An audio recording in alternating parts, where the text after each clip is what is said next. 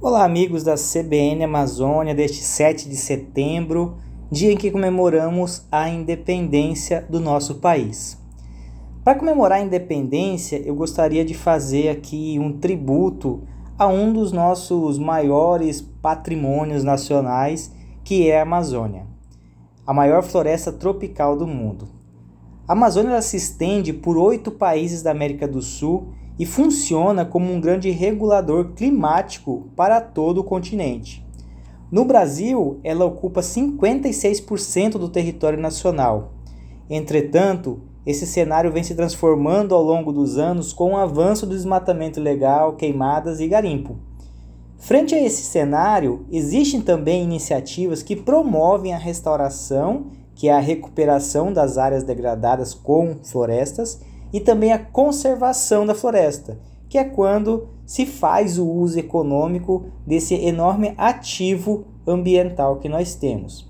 O objetivo disso é aliar a conservação à geração de renda, o que tem mostrado aí que existem resultados é, expressivos e que existe sim alternativas para um futuro mais sustentável. Porém, a grande preocupação, e tem sido detectada por vários cientistas, por exemplo, aqueles que estão ligados ao MAP Biomas, que analisaram imagens de satélite de todo o território nacional entre 1985 e 2020, eles constataram que a Amazônia perdeu 10,4% da sua superfície de água nesse período. Foi a segunda maior redução do país, ficando atrás apenas do Pantanal, que reduziu 68% da lâmina d'água. A pesquisa também mostra a perda de vegetação nativa.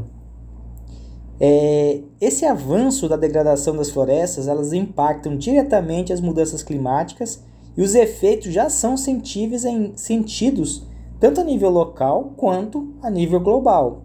A gente é só observar o aumento da temperatura no planeta e a grave crise hídrica que vivemos. Ora, se nós temos aí uma redução da superfície de água da Amazônia nos últimos 35 anos em 10%, a crise hídrica fica cada vez mais evidente. A gente precisa entender, de uma vez por todas, que a Amazônia possui um equilíbrio único.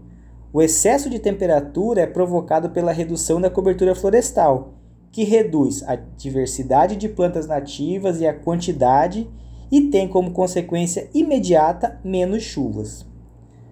Boa parte destas chuvas que cai sobre a produção agrícola do centro-oeste e que abastece também os reservatórios de hidrelétricas no sul, sudeste e centro-oeste são geradas pelas árvores da floresta amazônica.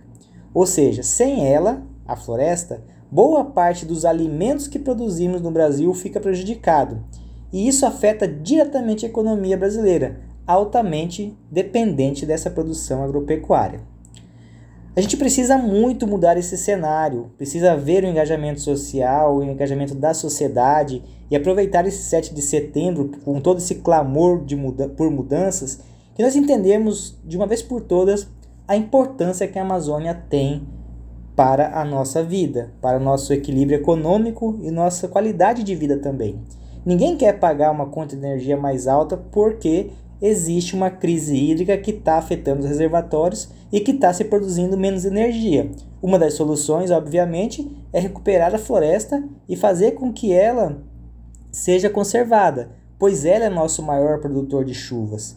A partir do momento que nós não defendemos esse ativo florestal, esse ativo ambiental que faz a produção hídrica para que nós, de fato, conseguimos produzir alimentos, gerar energia e ter qualidade de vida, a gente vai na contramão de tudo. Então, defender esse patrimônio nacional é hoje, dia 7 de setembro, também extremamente importante para ser questionadas as autoridades, para que sejam levantada essa bandeira, essa bandeira verde que é a Amazônia, que também seja parte de todo o processo de construção da sociedade.